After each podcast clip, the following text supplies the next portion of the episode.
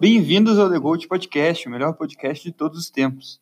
Hoje, na nossa última divisão, que a gente vai fazer previsão, antes de, da previsão das previsões, que sairá no começo da semana que vem. Qual que é o nome da divisão, Pedro? Acredito que seja a divisão do Pacífico. Você tem certeza disso? Não, eu nunca tenho certeza do nome das divisões. É, a gente vai falar do Golden State Warriors, do Phoenix Suns, do Sacramento Kings e da dupla de LA. Bom, é, como de costume nos últimos episódios, eu tô aqui junto com nada mais, nada menos que Gabriel Jorge. E aí, pessoal, tudo bem? Tudo ótimo. É, Divisão do Pacífico. Divisão do Pacífico. Confirmado. Finalmente acertamos um, o nome de uma divisão. É, começar também mandando um abraço pro Caio, que tá na Alemanha. Mais uma vez, ainda está na Alemanha. Ainda tá na Alemanha. Caio volta amanhã da Alemanha. E se tudo der certo, na previsão das previsões, ele contará suas histórias da Alemanha. As felizes, as tristes. as Envolvendo ou não meninas brasileiras. de 27 anos. E a triste história de Caio na Allianz Arena, no estádio do Bayern de Munique. Bom, tudo isso e muito mais na previsão das previsões. Que É. provavelmente irá ao ar segunda ou terça-feira. Exatamente. Bom, vamos começar já, então, começar com tudo, começar nervoso dessa que é a divisão que a gente estava mais ansioso para falar desde o começo, e acredito que seja que vocês estão mais ansiosos para ouvir também, porque envolve os principais favoritos ao título, provavelmente, Como o Phoenix Suns. e Sacramento Kings. É, então, agora para começar, quem começa hoje? Eu? Começa você? Começo eu. Começa você. E eu começo com Phoenix Suns, que é um time que eu gosto muito ultimamente de chamar de Santos. É, Por motivo algum, assim, só divertido. Porque a fonética é parecida. É.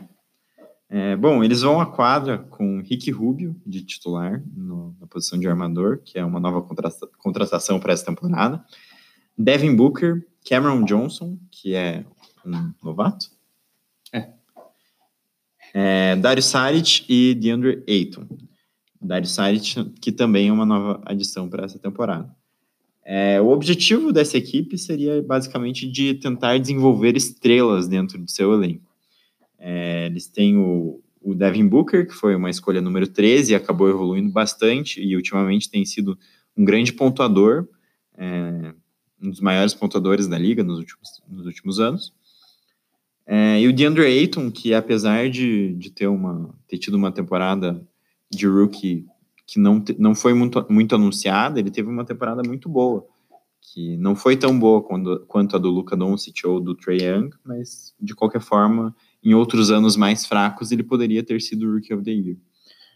É, bom, como dificuldades para desenvolver seus craques, a gente tem que se trata da franquia do Phoenix Suns, e normalmente nada dá certo com o Phoenix Suns. É, bom, como storylines, a gente tem o Devin Booker, que mais uma temporada ele pode evoluir ainda mais a sua capacidade de pontuar e de carregar uma equipe, não para vitórias, mas para a maior quantidade de pontos para si próprio. É, o fato deles terem um novo armador com o Rick Rubio, que pode mudar um pouco a dinâmica do time, talvez tirar um pouco a bola das mãos do Devin Booker, fazendo ele um pouco mais eficiente com seus arremessos. É, e o fato de, do DeAndre Ayton, como eu tinha comentado, que teve uma ótima temporada como rookie, por mais que não tenha sido muito divulgada pela mídia, e ver como que ele vai evoluir para essa segunda temporada. É, o que, que você espera desse time do Phoenix Suns para essa temporada, Pedro? Espero que seja ruim como foi nas últimas. É, acho que a tua expectativa tá, tá bem certa, assim, também espero isso.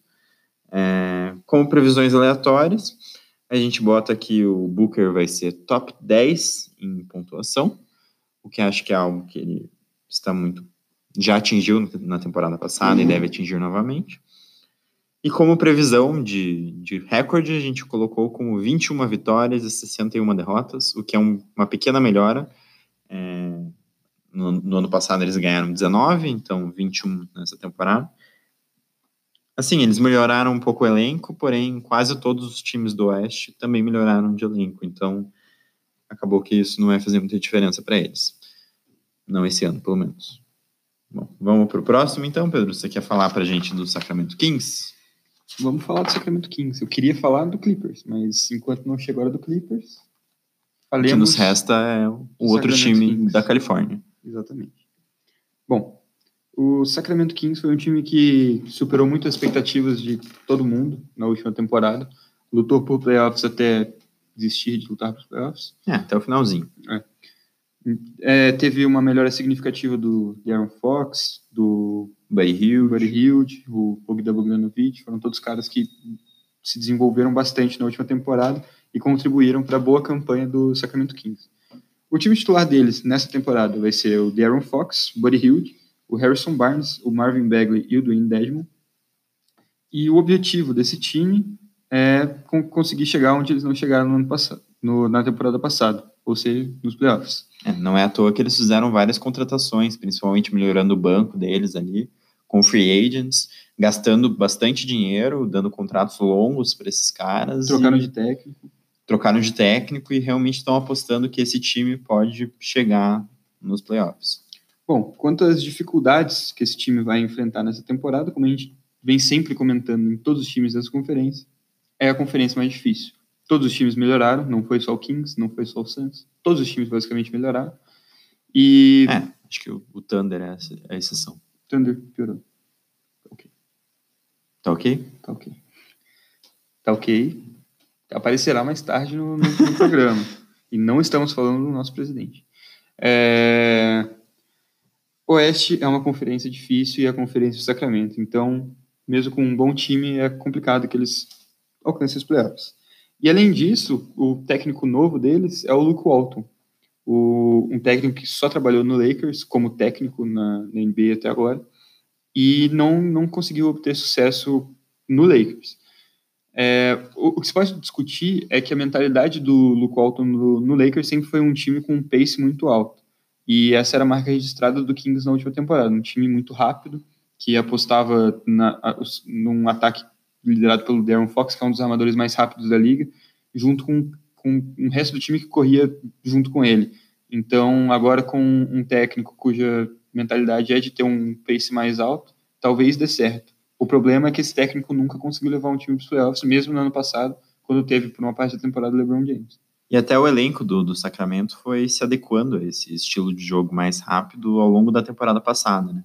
O Buddy Hield já estava um pouco mais acostumado, tem uma característica mais assim, mas o Marvin Bagley, por exemplo, era um cara que no college estava bem acostumado a jogar um jogo lento, no cadenciado post. no post, e ao longo da temporada, e até para essa temporada, ele está ficando cada vez mais atlético e mais propenso a jogar nesse, nesse estilo de jogo e encaixar nesse estilo de jogo. Então, acho que é um time que deve evoluir em seu, seu modo de jogar. Bom, é, e, e, além disso, como, como a gente já comentou, o time investiu em trazer veteranos para o banco. Trouxe o Corey Joseph, trouxe o, trouxe o Trevor Ariza e, e conseguiu construir um banco muito, muito forte para essa próxima temporada. Além do, do Joseph e do Ariza, tem ainda o Bogdan Bogdanovic, que fez uma ótima temporada no ano passado. E uma ótima Copa do Mundo. Sempre bom lembrar, né? Copa do Mundo é uma competição extremamente importante para o mundo do basquete. É, tem o Bielitsa, que sempre faz umas bolinhas de três, ajuda o time. É, que são os, os, quatro principais reservas. Além deles, tem, tem alguns outros caras, tem o Richard Holmes, tem Harry Giles, tem, é, um, é um banco com muita profundidade e muita qualidade. É, mas, a, além do time ter sido construído e com muita qualidade, tem um problema dessa temporada que começou nas últimas semanas com os boatos das renovações do Buddy Hield e do Bogdan Bogdanovic. É, ambos recusaram os, os contratos propostos pelo, pelo Sacramento Kings, que eram salários altos até, Bogdan, não lembro exatamente qual era o valor, mas para o Buddy Hilde era algo por volta de 90 milhões em quatro temporadas. O Buddy Hilde pediu 114 em quatro temporadas, o Sacramento não ofereceu essa extensão. E muito provavelmente o que vai acontecer é que eles não vão renovar o contrato agora e no final da temporada eles serão é, free agents restritos, ou seja, qualquer oferta que os outros times fizerem, o Sacramento Kings vai poder igualar e trazer eles de volta para o time. Porém, normalmente isso não causa uma boa impressão e um, uma boa reputação com, com o jogador. Sim. O que aconteceu com o Gordon Hayward, por exemplo, que o Utah é, resolveu deixar ele para free agent, free agent restrita. É, ele assinou um contrato com outro time. O Utah foi lá e, e, igualou a oferta, ficou com ele por mais três anos, e no fim desses três anos ele falou: Ó, oh, agora eu vou sair, porque vocês, na primeira vez que vocês foram me oferecer um contrato, vocês não acreditaram em mim. Então. Não, e o próprio Buddy Hill já falou que se sentiu meio desrespeitado pela oferta do, do Sacramento. É, e pode ser que esse time que finalmente Sacramento, depois de tantos anos na, naquela mediocridade péssima com, com o DeMarcus Cousins e só, e aquela troca constante de técnicos, que o time não conseguia chegar nem perto dos playoffs, eles finalmente conseguiram construir um time que parece estar indo para algum lugar, mas pode ser que no final da temporada parte disso vai embora. É... Pequeno desafio para você aí, Pedro. Quero que você fale o nome Bogdan Bogdanovic três vezes o mais rápido possível. Bogdan Bogdanovic, Bogdan Bogdanovic, Bogdan Bogdanovic. Gostei. Eu gostei também, achei que eu, muito bom, ia muito travar. é... Se eu pedisse sete vezes, talvez você travasse. Eu acho que eu trabalhei na quarta já. É... Enfim, as inovações dos atletas vão ser algo complicado para o time do Sacramento. Como as previsões aleatórias do time, a gente colocou que, apesar do objetivo deles ser esse, eles não chegarão nos playoffs novamente. Porém, ficarão no top 5 da NBA em pontuação do banco. Seu banco será um dos melhores pontuadores ali. Principalmente e... pelo Bogdan Bogdanovic.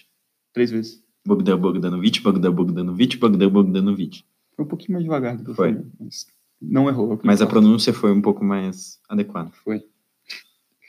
E a nossa previsão de recorde do Sacramento Kings é de 35 vitórias e 47 derrotas. O que é inferior ao recorde que eles tiveram no ano passado, porque a gente acha que não vai dar tudo certo, que nem deu no ano passado, e eles vão ter alguns problemas ao longo da campanha.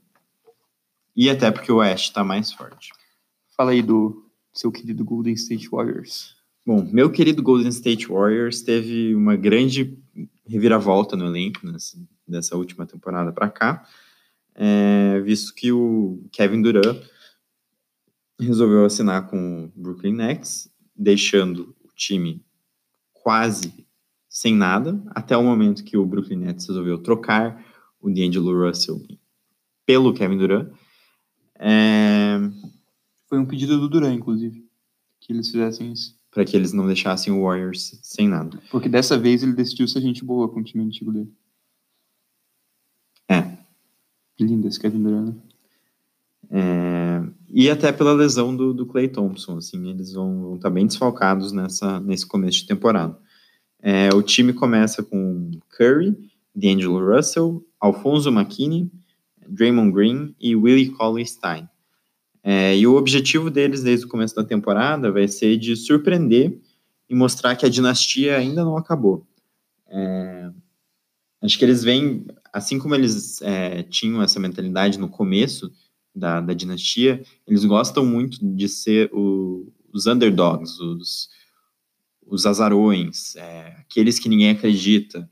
E eles gostam de, de se achar assim e querer provar os outros errados. E é importante lembrar para quem acha que eles vêm muito fracos esse ano, a gente ouvi em vários lugares, li em vários lugares que é possível que eles fiquem de fora dos playoffs mas o time que vai entrar em quadra a partir de fevereiro ali, quando tiverem Clay Thompson. É, é, quem sabe até antes, porque é. o Clay tem um histórico de se recuperar mais rápido Sim. de lesões. Mas o Big Tree daquele time é o Big Tree que ganhou o primeiro título. Exato. Então, óbvio que algumas peças importantes não estão mais, como o é. Godala. E o, o banco. Mas... Tinham o Bogut, eles tinham o Leandro assim, Barbosa. Ainda assim é um time muito forte, apesar das, das saídas. E tem o D'Angelo Russell, que pode ser uma grande adição para esse time caso dê certo, né? Sim. Que tornaria eles como provavelmente o, o, melhor quarteto da liga. É, bom, como dificuldade, a gente bota o fato da, da defesa do Golden State Warriors, principalmente a defesa nas alas. É, eles perderam nessa temporada grandes defensores das alas, que eram o Kevin Durant, o André Godala, o Clay Thompson, que está machucado, até o Sean Livingston, que fazia muito essa, esse papel de defender os jogadores das alas um pouco mais altos, pela sua altura. É, e agora eles vão depender bastante da defesa do Curry, do D'Angelo Russell, e de outros jogadores menos renomados, como o tal do Alfonso McKinney, o Glenn Robinson, para é, ter que defender os melhores jogadores da, da NBA que vem das alas ou da, da, da parte da armação. É... E outro, outro defeito desse time, outra dificuldade que eles vão ter, é o fato de eles não terem um banco muito bom. Ali, tirando o Curry, o D'Angelo Russell e o Draymond Green para começar a temporada, nenhum jogador tem assim uma garantia de produção muito alta. É, por isso, inclusive, que uma das storylines é a expectativa que o Curry é, volte aos, ao seu estilo de jogo que ele tinha quando ele ganhou os seus dois MVPs, que seria o estilo de jogo de um jogador extremamente dominante no, é, no ataque, que toma conta da, da jogada ofensiva do Warriors e que vai fazer perto de seus 30 pontos por jogo, até um pouco mais, se, se for necessário. É, e ao contrário de, de muitas críticas com, com, quanto ao James Harden, que faz muito, muitos pontos, por exemplo, é, essa pontuação do Curry é, é algo natural e é algo necessário para o time naquele momento que ela acontece. E se o Curry vê que tem outros jogadores que estão se sentindo bem e estão podendo pontuar naquele momento, ele passa a bola. A crítica contra o James Harden é que é, dos 35 pontos que ele 36 pontos que ele fez por jogo na temporada passada, muitos deles vinham é, de maneira exagerada e uma eficiência baixíssima, uma eficiência baixíssima, roubando a bola de roubando os arremessos de seus colegas de time e de certa forma forçando essas estatísticas, coisa que o Curry nunca teve reputação de fazer. É, outra história desse time é a gente ver se o Draymond Green pode voltar a seus tempos de Defensive Player of the Year. É, a gente considera difícil que ele realmente é, seja um, um candidato a vencer esse prêmio de Defensive Player of the Year, pelo fato de que a defesa como um todo do Warriors não será muito boa. Mas ele em si é, falou que ele está em melhor forma, está fazendo uma dieta melhor, ele está treinando mais, ele está mais magro e que ele vem super motivado para essa temporada regular, temporada regular, coisa que ele não fazia no, nos últimos anos que o Warriors ia para as finais consecutivamente. É, ele, o Igodala, principalmente, eram caras que jogavam relativamente mal na temporada regular e acordavam nos playoffs. É, outra questão que a gente tem nesse time é a lesão do Clay Thompson. É, ele rompeu o cruzado anterior no, no jogo 5 das finais. E a questão é que o Clay tem um histórico de voltar é, das lesões dele num tempo antes do previsto. Sempre, isso sempre aconteceu na carreira dele. E a lesão do, do LCA é, normalmente tende a, a demorar no mínimo seis meses para retornar, mas normalmente eles botam uma margem de oito meses ali, que foi o que eles botaram para o Clay como a, a expectativa inicial. Seria fevereiro. Mas eu não me surpreenderia se ele voltasse em dezembro ou na virada do ano ali, porque é a tendência que o, que o Clay Thompson tem. E provavelmente o time vai estar precisando. Mas também não acho que o Warriors vai apressar a volta dele, uhum. até porque ele acabou de assinar um contrato multimilionário. É... Outra questão é do, do D'Angelo Russell, que chegou e assim que ele tinha chego no, no, Warriors, a expectativa é que ele fosse rapidamente trocado por outro jogador que não fosse um armador, já que o Warriors já tinha o Clay e o Steph Curry. Mas ultimamente o, o que se pensa é que eles vão tentar jogar com os três mesmo e, e ver se funciona. E a princípio eu acho que é, um, é uma ideia que pode, pode dar certo. O, o, Curry não é um armador que necessita ter a bola na, nas mãos o tempo inteiro e o Clay Thompson também não. É, é dos três, o, o D'Angelo Russell é o que se mostrou mais, é, domin, mais, mais que necessita da bola até esse ponto da carreira dele mas tendo a comissão técnica do Warriors para cuidar dele, acho que ele vai conseguir evoluir o jogo dele nesse sentido também. E o Clay Thompson desse time é provavelmente não, é o melhor marcador de, de ala que, que esse time tem. Então, mesmo com o D'Angelo Russell e Curry em quadra, ele continuaria marcando os alas do outro time. É. Ele jogaria mais fora da bola, então talvez até possa melhorar algumas características do Clay Thompson. É, ainda mais voltando de, de lesão, tirar um pouco do, do da, da carga, carga ofensiva. Né? ofensiva. Né? É, mas ainda tem a questão de que a carga defensiva nele seria, seria bem alta daí, alto. porque o Curry e o, e o D'Angelo Russell não tem uma, uma reputação defensiva muito, muito boa. É, bom, de previsões aleatórias quanto ao, ao Warriors, a gente bota aqui o Steph Curry provavelmente será top 3 para MVP, E digo mais, provavelmente vai fazer mais do que 30 pontos por jogo ao longo da temporada, concorda, Pedro? Ou muito perto disso, mas provavelmente mais. E que D'Angelo Russell não vai ser trocado pelo Warriors, pelo menos nessa temporada. É, a nossa previsão de recorde é de 47 vitórias e 35 derrotas, é, o que é bem abaixo do que eles estão acostumados nas últimas temporadas, é, mas ainda é, garantiria a eles uma vaga nos playoffs.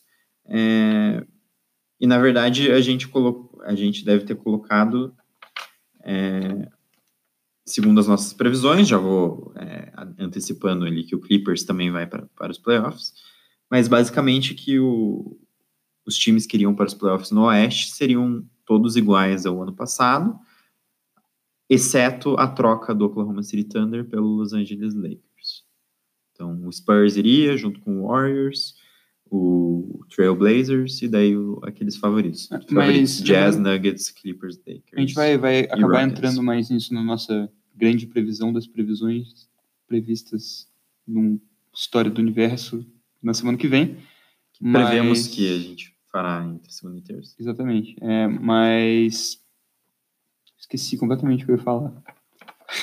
É isso aí. mas é isso aí. Ah, não esqueci mesmo. Ah, lembrei. É, que esse provavelmente é o ano que no Oeste tem mais chance de dar, dar algo diferente das nossas previsões desses últimos times que entram.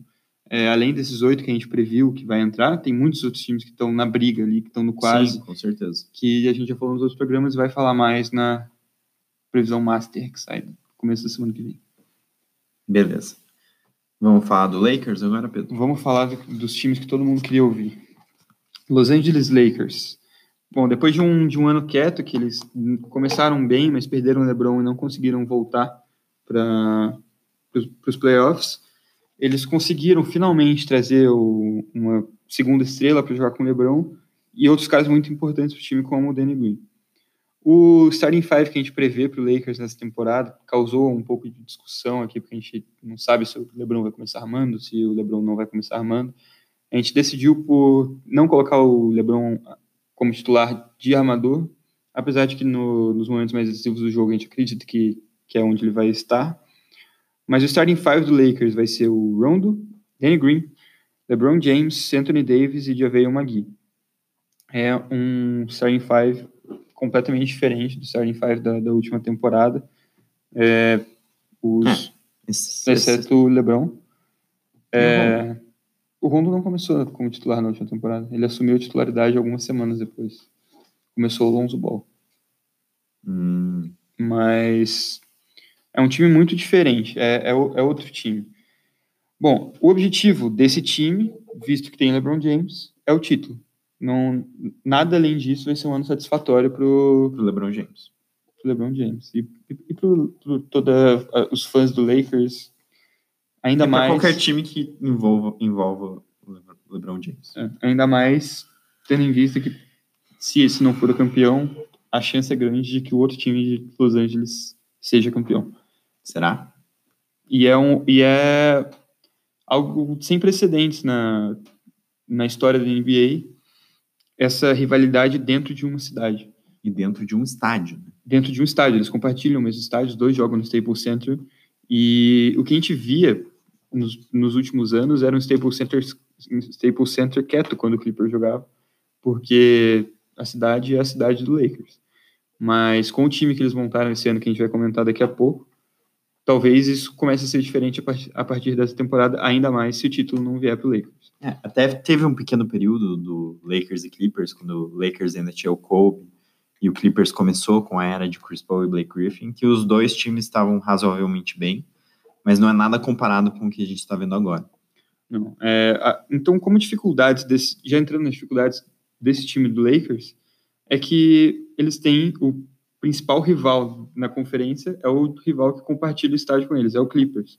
E possivelmente o Clippers, eu já digo que eu acho o Clippers melhor do que o Lakers nessa temporada. É, então, como é que eles vão, vão lidar com isso? Como é que eles vão. É, a comparação vai ser diária, diária. Vai, vai ser. Cada, cada jogador vai derrota, ser questionado. E por, por eles estarem tão perto ali, isso vai ser um negócio muito. É sem precedentes. É sem precedentes. É uma coisa Exato. que a gente vê muito no futebol, essa rivalidade local. Aqui no Brasil, então, temos, temos no Brasil todo. Tem Inter e Grêmio, tem Cruzeiro e Atlético Mineiro, tem Vasco Flamengo, tem Palmeiras e Corinthians. Então, a gente está muito acostumado a ver isso, mas é uma coisa que não tem nos esportes americanos no geral. Primeiro, porque quase não tem dois times no, nas grandes cidades. É, é muito raro acontecer. E quando tem esses dois times, normalmente um é bom, o outro é ruim. Tem um grande, outro pequeno e dois times com a força que esses dois chegam nessa temporada é sem precedentes na NBA. E vai ser muito interessante ver isso esse ano. É, e além dessa dificuldade da presença do time de Los Angeles e uma presença muito forte, tem também que esse time do Lakers tem muita coisa que pode dar errado. Nesse próprio time titular tem o Rondo, que é um jogador que às vezes vai muito bem, mas muitas vezes vai muito mal. Tem o Magui, que tem jogos excelentes e tem jogos horrorosos. Não é à toa que ele é muitas vezes campeão do a full. Tem o Anthony Davis, que machuca muito, apesar de ser excelente quando joga. Tem o LeBron, que nunca tinha machucado até a temporada passada, machucou bastante tempo. Um machucado só, mas por muito tempo.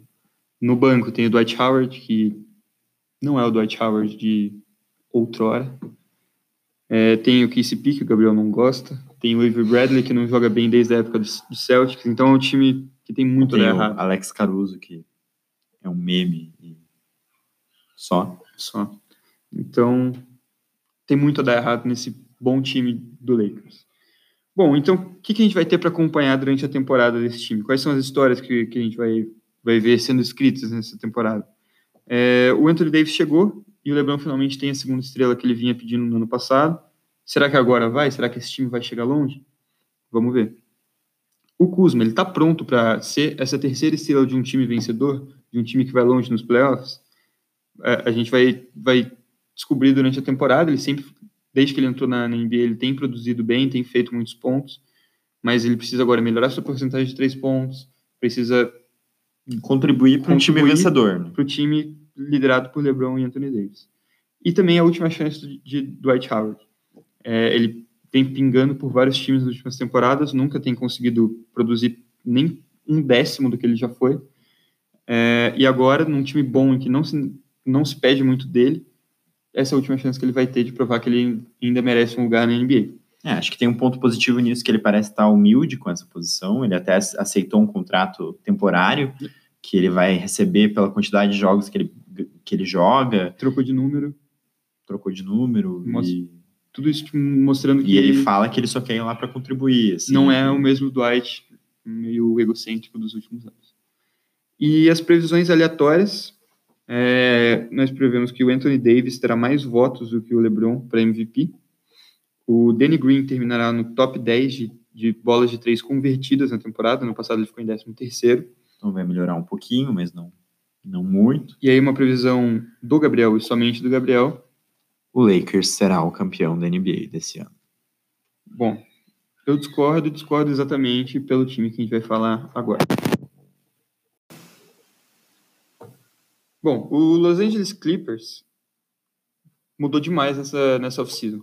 Eles eram um time muito decente na última temporada, apesar de estar sempre perdendo a, a estrela do time. Perderam o Chris Paul continuaram bons com o Blake Griffin. Perderam o Blake Griffin, continuaram bons com o Tobias Harris.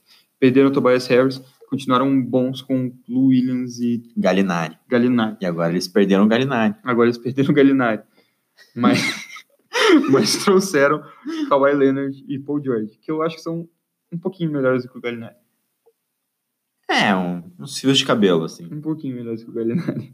É, bom, o time titular do Clippers, a gente também ficou com um pouco de dúvida, mas a gente chegou à conclusão de que eles têm dois times. Um time para jogar contra times mais altos e um time para jogar contra times mais baixos. O, o time mais baixo deles é composto por Patrick Beverly, Landry Shamet, Paul George, Kawhi Leonard e, Vika Zubac. Quer falar alguma coisa? Não. E daí o time contra jogadores mais, contra times mais altos, eles vão só trocar o Shemet pelo, pelo Jamaica Green. Exatamente. E daí jogar o Paul George para shooting guard, o Kawhi para small forward, enfim, todos são Mas ambas as, as, esses starting lineups do, do Clippers são extremamente defensivas, ao mesmo tempo que são boas no ataque porque tem duas super estrelas. É, eles conseguem trocar de posição na marcação um bilhão de vezes. O, o Beverly, temporada passada, marcou o Duran nos playoffs. É, eles têm um banco super profundo. Eles têm Lou Williams, o melhor sexto homem da NBA por muito tempo. Ele, eles têm o Montrezl Harrell, que também foi candidato a melhor sexto homem da NBA na última temporada. Eles têm o Mo Harkless, que chegou de Portland, foi um ótimo negócio do Clippers. Eles ainda conseguiram trazer mais um first round, mais um exemplo do que essa do que a front office do Clippers vem fazendo nos últimos anos. Eles, eles têm muita gente, tem o Jerome Robinson, que foi um rookie que não foi muito usado no, no ano passado, mas jogou mais minutos agora nessa pré-temporada. Então eles têm, têm, têm muito material humano para rodar esse time, para descansar o Kawhi, para descansar o Paul George, que são jogadores que costumam machucar bastante. O objetivo desse, desse time é, é, é óbvio, é trazer o back-to-back para o Kawhi, fazer ele ser campeão com o Raptors, fazer ele ser campeão esse ano com o Clippers, seguindo a minha profecia de antes do Raptors ser campeão, de que o Kawhi vai trazer um título para o Raptors, para o Clippers e para os outros times que ainda não têm título na NBA. Kawhi, Ou seja, você acha que ele vai ser trocado depois dessa temporada, se ele ganhar o título? Eu não sei exatamente como vai acontecer. Mas eu sei que vai acontecer. Ele ganhou pelo Raptors e ele foi pro Clippers. Ele vai ganhar pelo Clippers, ele vai Pelicans ou pro Grizzlies. Ele vai ele, ele, ele, vai, vai dar um jeito. Ele vai cumprir a profecia. Nem que jogue até os 50 anos de idade. Com load management ele vai cumprir a profecia. Bom, as dificuldades que, que esse time vai ter, apesar de ser um time, sob o nosso ponto de vista, praticamente perfeito, é que fica a dúvida quem vai marcar o Anthony Davis. Eles têm muitos caras que eles podem usar para marcar o Anthony Davis, mas um deles é o marcador perfeito do Anthony Davis. Eles, é, eles têm muitos, muitos defensores ótimos de perímetro. Sim. É, eles não têm muitos defensores ótimos de garrafão, ainda mais defensores com corpo fortes e altos para marcar os melhores pivôs da liga, como Anthony Davis, como Joel Embiid. É, provavelmente o, os dois melhores marcadores de garrafão deles são o Michael Green e o Montrezl Harrell. Ambos são baixos, bem menores do que o Anthony é, Davis. O Mo Harkless também tem uma boa É, o Mo Harkless também, mas também é um cara mais de, de perímetro. É, então, tem que ver, eles provavelmente vão trocar a marcação do Anthony Davis. É, e vai ser um esforço coletivo. Exatamente. Caso. E vai, vai desenvolver durante a temporada. É, outra coisa que pode ser uma dificuldade para os times são essas caras novas, como eu falei, muita gente chegou nesse time diferente do ano passado. Não acredito que isso vai ser uma dificuldade muito grande, mas pode acabar sendo complicado no começo para fazer todos eles funcionarem juntos. Mas o Doc Rivers é um cara que se mostrou muito versátil nas últimas temporadas com esse time do Clippers, sempre dando um jeito com o material humano que ele tinha, que sempre foi muito mais fraco do que desse ano. Além disso, também tem o problema das lesões. O George é um cara que machuca bastante, está machucado para esse começo de temporada. Kawhi é um cara que se machucou bastante nas últimas temporadas, jogou meio machucado nos playoffs e provavelmente vai perder alguns jogos, não por lesão, mas por load management. É, fora isso, tem o Beverly que se machuca bastante, tem o próprio Mo Harkless já se machucou. Então, são vários caras que têm um histórico de lesão e isso pode atrapalhar bastante o time na temporada. E... Bom, eu, eu tenho mais uma preocupação sobre esse time do Clippers, na verdade, que eu esqueci de falar para você antes aqui, Pedro.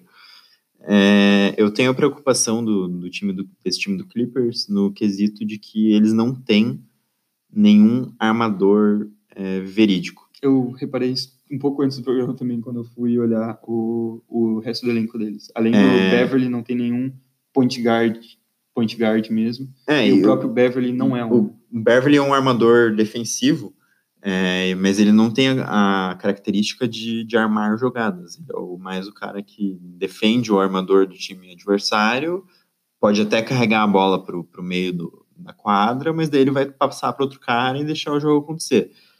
É, tanto o Paul George quanto o Kawhi, é, até esse ponto na carreira deles, o Kawhi até mais do que o Paul George, é, tem a característica de ser, serem jogadores decisivos na jogada individual na jogada de, de isolation, de jogar sozinho e ir para cesta e fazer coisa para ele.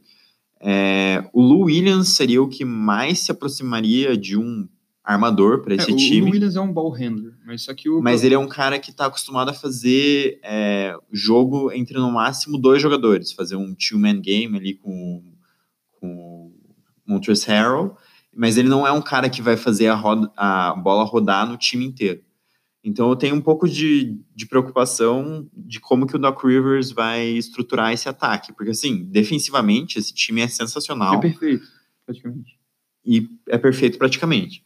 Agora, talvez ele, ele tenha um problema semelhante ao que tinha o Oklahoma, por exemplo, na, nas, nas temporadas que ele tinha o, o Westbrook e o, e o Duran, em que a bola parava na mão de certos jogadores, eles iriam arremessar a maior parte das bolas e isso fica um jogo, de certa forma, previsível. Então, Quando você tem jogadores excelentes, você pode fazer isso e isso vai funcionar até certo ponto.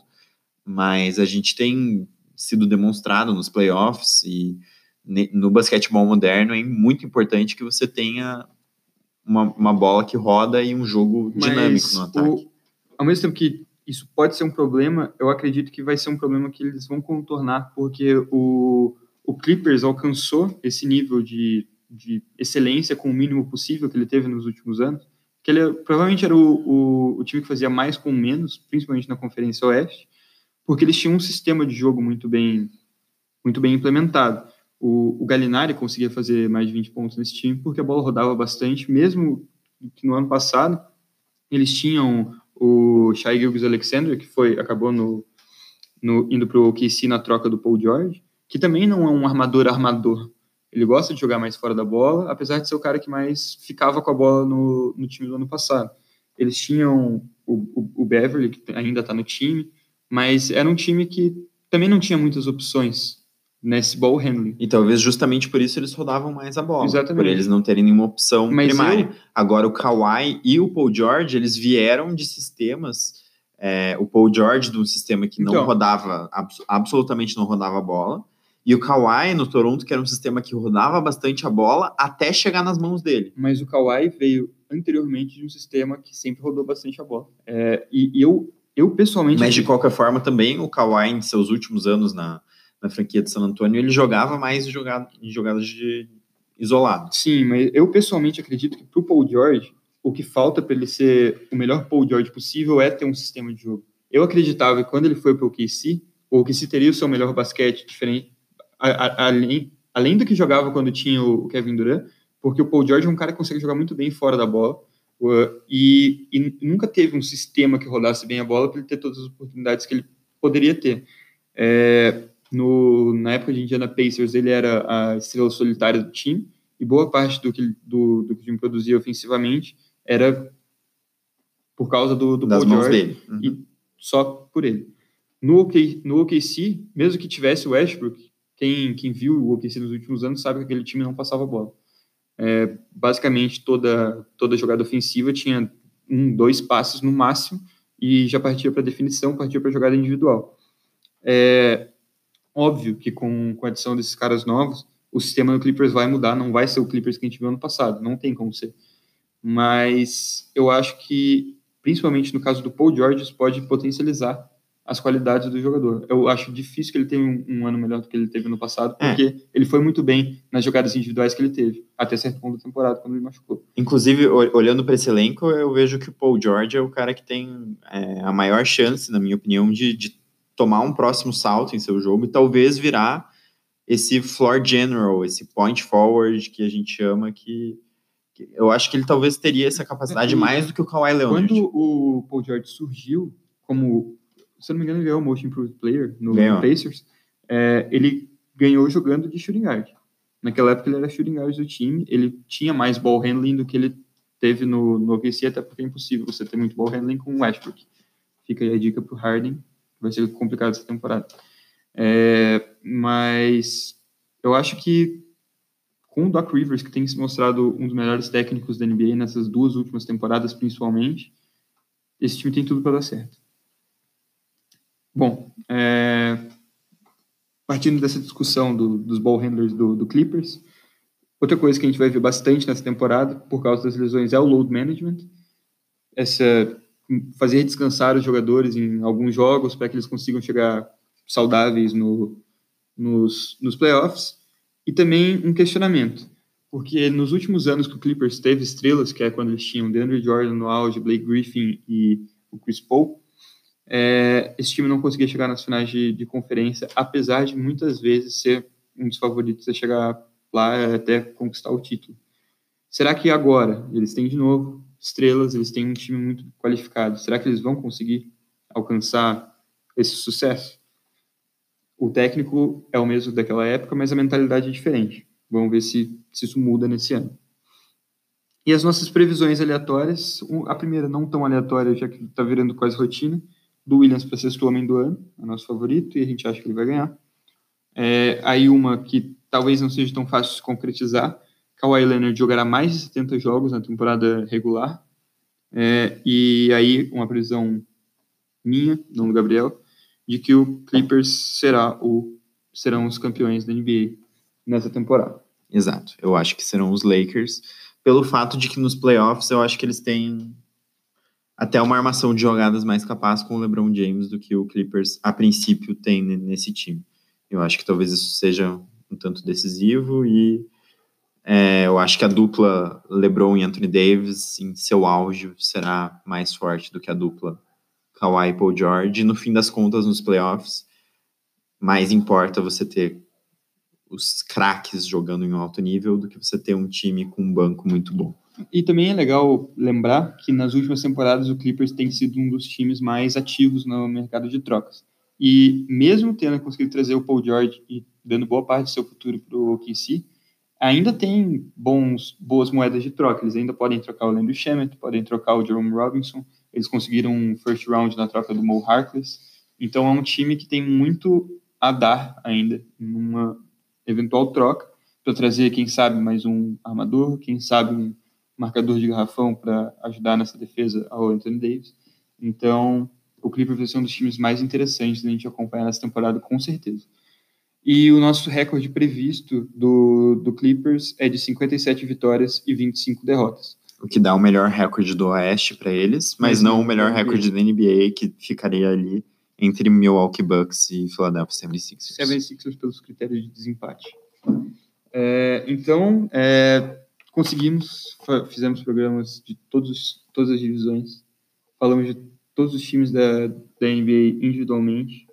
Lembrando que semana que vem a gente vai gravar a previsão das previsões Master, vai ser épico, um programa mais longo, que a gente vai prever não só recapitular um pouco do que a gente falou dos times, mas também prever nossos prováveis times de All-Star Game, é, fav NBA, favoritos, favoritos, aos, favoritos prêmios. aos prêmios. Tudo isso vai ser discutido na nossa próxima previsão, é, que Esperamos que podemos contar com o Caio e o, o Joe também na, na, próxima, na gravação. No próximo episódio. Mas antes da gente terminar, a gente sabe que vocês amam esse quadro, mais um dos nossos top 5 aleatórios. E qual é o top 5 dessa semana, Gabriel?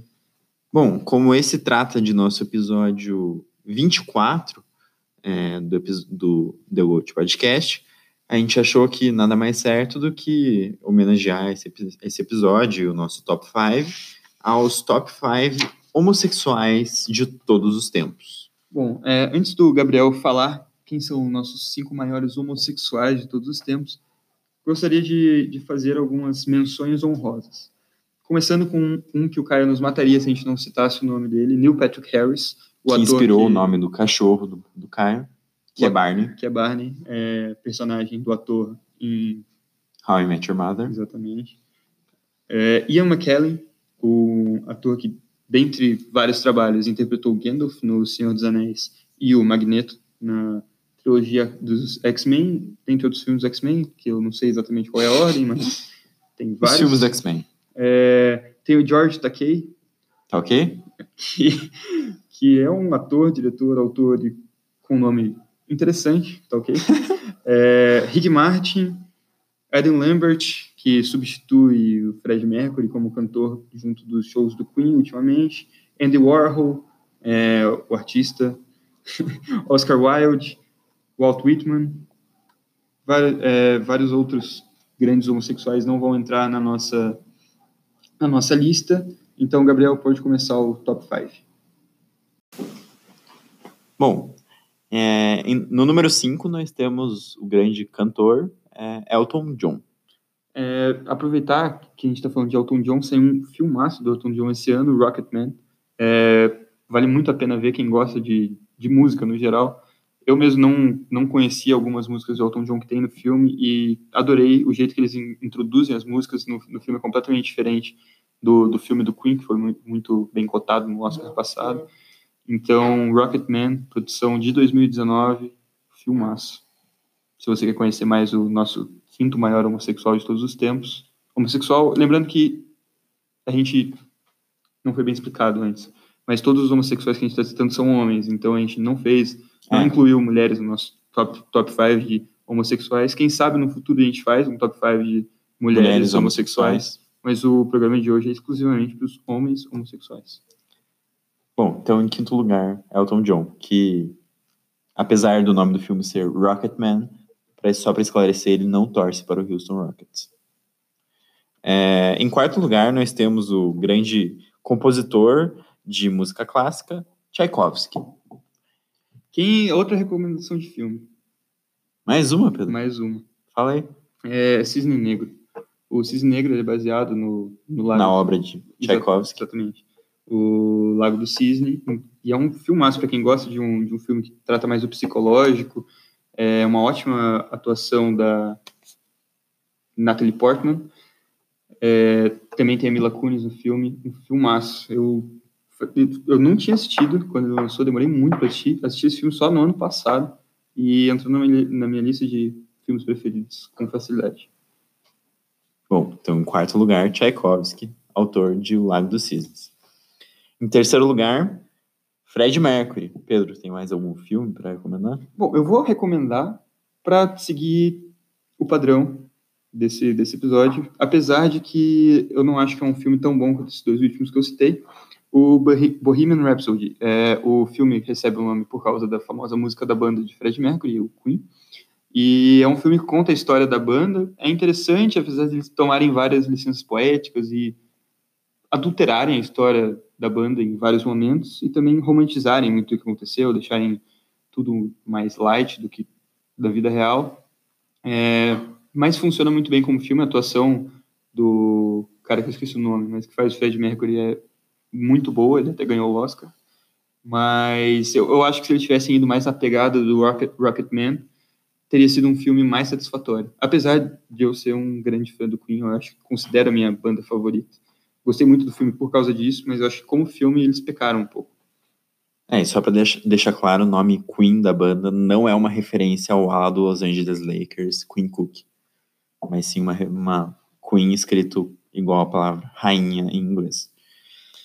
É, em segundo lugar, nós temos o pintor italiano que fez o telhado da Capela Sistina, Michelangelo. Tem algum filme para recomendar do Michelangelo, Pedro? Eu não conheço nenhum. Bom, do Michelangelo eu não tenho nenhum filme para recomendar, mas eu sempre fui muito fã das Tartarugas Ninja. É, eles têm filmes recentes, eu ainda não vi o segundo dos mais recentes que eles lançaram, mas o primeiro me agradou. Eu fui com expectativas baixíssimas para o cinema e foi bom. Mas eu gosto daqueles mais antigos mesmo, sabe? Aqueles da década de 90, que os, os bonecos eram mais caricatos. Aqueles lá eu acho muito legais, fizeram parte da minha infância, eu assistia sempre. E o Michelangelo não era a minha tartaruga favorita, era o Rafael, que é o mais chato, mas era o meu preferido. Inclusive, eu tenho uma tartaruga que se chama Rafael, em homenagem ao Rafael das Tartarugas Ninja. Mas acredito que nos últimos anos a sua tartaruga mutante ninja favorita era o Russell Westbrook, não era, Pedro? Era. Bom, em, em primeiro lugar na nossa lista de top 5 homossexuais homens de todos os tempos está nada menos do que Alan Turing, o inventor ou descobridor do computador como nós conhecemos hoje em dia é, que ocorreu durante a, a, Segunda Guerra Mundial, enquanto eles precisavam decifrar as mensagens nazistas é, durante a guerra. É, bom, o Alan Turing, que, cuja história é contada no filme O Jogo da Imitação. Filmaço. Filmaço vale muito a pena ver. Muito, muito recomendável, um dos meus filmes favoritos também. Esse eu assisti, ao contrário dos outros que você recomendou. Você assistiu nenhum dos, dos, quatro? Nem as Tartarugas Ninja? Não, Tartarugas Ninja sim, mas o, os outros três não, Pedro. Sinto muito. É. Assista, vale a pena. Irei. E vocês também, ouvintes, assistam porque vale muito a pena esses filmes que eu falei. Mas Jogo da Imitação também, muito legal. Ganhou alguns Oscars, se não me engano. Ganhou. Foi indicado a vários. E... Inclusive a melhor ator, o rapaz que faz o Doutor Estranho, que eu esqueci o nome, mas mesmo que eu lembrasse. Cumberbatch. É, Benedict Cumberbatch, isso. É... Muito bom filme. É... Enfim, esse foi o nosso top 5. E com isso nós terminamos as previsões dos times da NBA para essa temporada né, de 2019-2020. Só para não ficar confuso, você pode repetir o top 5 na ordem? Porque eu acho que a gente acabou falando tanto que os ouvintes podem não, não lembrar do nosso top 5. Em quinto lugar, Elton John. Em quarto lugar, Tchaikovsky. Em terceiro lugar, Fred Mercury. Em segundo lugar, Michelangelo. E em primeiro lugar, Alan Turing. Isso aí, assim, a gente termina o nosso top 5 de hoje, nosso top 5 aleatório, um quadro muito querido por vocês, fãs. E antes de terminar, a gente gostaria de pedir para vocês encarecidamente nos seguirem nas redes sociais, que são. Bom, nosso Instagram é arroba underline The Gold Podcast, o nosso Twitter é podcast underline Gold. E o nosso Facebook é The Gold Podcast. Para achar a gente no Spotify, você pode ir na bio do Instagram ou pesquisar Clicar no link. The Gold Podcast. Mas se você está ouvindo Spotify. aqui é porque você já nos encontrou no Spotify, É né, a gente Pedro? também está no Anchor. Justo. Então, vai que alguém está ouvindo a gente no Anchor. Principalmente os espanhóis. Os espanhóis. É isso aí, galera. Espero que vocês tenham gostado do, do episódio de hoje. Foi, eu acho o mais longo dessas previsões que a gente fez para cada divisão. Como era de se esperar, por- pelo fato de ter Clippers, Lakers e Warriors nessa divisão. E Kings, pô. E Suns. E Santos. Exatamente. Então, espero que vocês tenham gostado. Segunda-feira a gente coloca no ar o nosso nossa última previsão e aí a gente vai poder falar não mais de previsão, mas sim de revisão. E de basquete. Porque Exatamente. vai voltar, galera. Terça-feira recomeça a nossa querida NBA. Finalmente. A gente estava sofrendo. Passou muito tempo. A gente teve que assistir a Copa do Mundo de basquete para saciar um pouco nossa vontade de ver basquete. É. O Gabriel gostou. Gostei. Então, é isso aí. Muito obrigado por, por ouvir o episódio de hoje. E a gente fica por aqui hoje. Um beijo no coração de todos que ouviram até aqui. Beijo.